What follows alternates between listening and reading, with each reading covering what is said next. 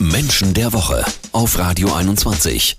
Ja, angefangen hat alles 2018 mit ihrem Schulstreik fürs Klima vor ihrer schwedischen Schule. 2019 führt sie die größte Jugendbewegung des Jahrhunderts an. Greta Thunberg ist einer unserer Menschen des Jahres. Mira, Gretas Erfolgsgeheimnis muss ja irgendwo in ihrer Persönlichkeit schlummern, oder? Ein Stück weit schon. Und äh, da kann man sehen, dass sie ja selber auch eine Entwicklung durchlebt hat, quasi. Dass Echt sie in dem Alter schon? In dem Alter schon und dass wir alle daran teilhaben. Also erstmal ist sie ja völlig nüchtern und pragmatisch. Ja. Hat sich da einfach ganz einfach geschmeidig vor die Schule gesetzt und Ja. hat gesagt, so, jetzt ist hier Schluss. Das hat vielen Menschen imponiert. Nämlich zu sagen, schon in dem Alter so straight zu sein und so eine Haltung zu haben und dafür einzutreten und äh, sich davon nicht abbringen zu lassen, das ist ja das, was verführerisch ist, also was fasziniert. Und je größer die Bewegung wurde, desto emotionaler wurde Greta. Also wir können uns ja an die Reden erinnern, bei denen sie auf einmal dann auch Emotionen gezeigt hat. Oder der Blick, wie sie Donald Trump angeguckt hat. Ja, Ja, mehr Emotionen oder, kann ein Mensch äh, nicht haben. Ja, oder wie sie da wirklich in ihren Reden entweder wirklich geweint hat, also Ja. ja, ne, also wirklich starke E- Emotionen gezeigt hat, oder dann richtig kiebig geworden ist. Jetzt gibt es natürlich auch viele Gegner und Feinde und die glauben daran, dass da so eine Maschinerie hintersteht, dass ihre Eltern sie dahin schicken. Was glaubst du? Kommt der Antrieb wirklich komplett aus ihr selber oder sind es eher äußere Einflüsse, die sie dahin lenken?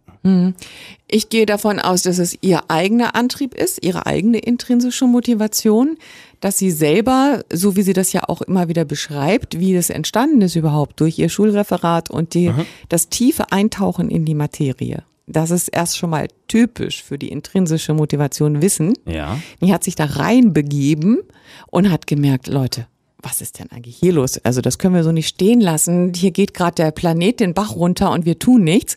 Und da ist sie so weit reingegangen, dass sie sich da, dass sie selber auch das nicht mehr stoppen konnte. Ich finde, das ist ein super spannender Punkt, weil wir alle kennen das, wenn jemand anderes von uns verlangt, wir sollen uns mit einer bestimmten Materie äh, quasi auseinandersetzen, dann tun wir das, aber kratzen nur an der Oberfläche. Und nur wenn man es selber wirklich will, dann taucht man so tief ein, wie Greta Thunberg das tut. Warum das so viele triggert, ja? Warum sich so viele provoziert fühlen durch diese Persönlichkeit, die eigentlich total harmlos ist. Also ich finde die total harmlos, Ja. die kleine.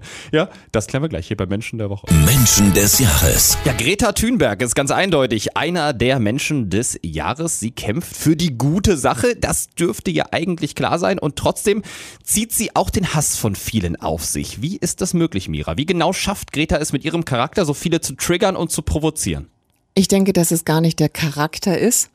Am Anfang war es vielleicht so, dass dieses Nüchterne vielleicht noch so ein bisschen genervt hat, aber das ist ja jetzt weg, weil sie eben jetzt ihr wirklich Emotionen zeigt.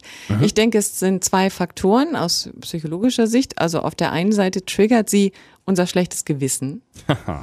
Also das, Das ist mal wieder macht der Spiegel. Spaß. Ja, sie Ja, hält uns den. Spiegel vor Ja. und das finde ich irgendwie eventuell als Person störend. Das nervt mich. Das Ja. will ich nicht ständig hören. Da kommt so eine kleine Maus und die will mir vorschreiben, Ja. dass ich nicht mehr mit meinem Auto durch die Gegend fahren soll, dass ich jetzt auf einmal mich einschränken soll, Ja, ja. dass ich keinen Plastik mehr benutzen soll, etc., etc., etc. So eine kleine Göre soll, will mir sagen, was ich zu tun und zu lassen habe. Und trotzdem ist ja das schlechte Gewissen ja trotzdem da und das muss irgendwie kompensiert werden und das wird nach außen verlagert und konzentriert sich dann auf Greta. Das heißt, wenn ich dieses blöde Gefühl nicht mehr habe, Ja. dann bin ich ja los, dann projiziere, das ist eine Projektion, ich projiziere das auf eine Person und dann habe ich es nicht mehr. Dann ist sie halt schuld. Finde ich sehr, sehr interessant. Du bist ja auch Sozialpsychologin und gerade jetzt so kurz nach Weihnachten, rund um Neujahr, verbringen wir alle auch sehr viel Zeit mit unserer Familie. Und da könnte ich mir vorstellen, geht es vielen auch so, dass sie im Familienkreis merken, oh, da ist einer total anti-Greta und der ist die ganze Zeit äh, total auf 180 und findet diese ganze Thematik total nervig. Was mache ich? Wie gehe ich damit am besten um? Am besten gar nicht reingehen, weil es so konträre Positionen sind, dass es dafür ja letztlich gar keine Lösung gibt. Ja. Man kann letztlich ja nicht jemanden überzeugen. Das funktioniert nicht. Wenn jemand sich entschieden hat, das abzulehnen, weil eben das schlechte Gewissen nicht mehr getriggert werden soll, Ja. dass da jemand immer wieder den Finger in die Wunde legt und den Spiegel vorhält, dann ist das ja der Grund für die Ablehnung. Da kann man jemanden nicht wegholen. Also echt lassen. Ich würde, ja. Also wirklich lassen, weil das sind so konträre Positionen und jeder will natürlich Recht haben. Und das sind zwei so extreme Positionen wie Schwarz und Weiß. Da gibt es kein Grau.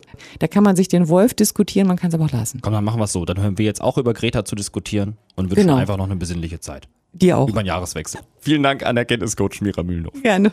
Ausgezeichnet mit dem Niedersächsischen Landesmedienpreis. Menschen der Woche mit Mira Mühlenhof und Marius Hühne.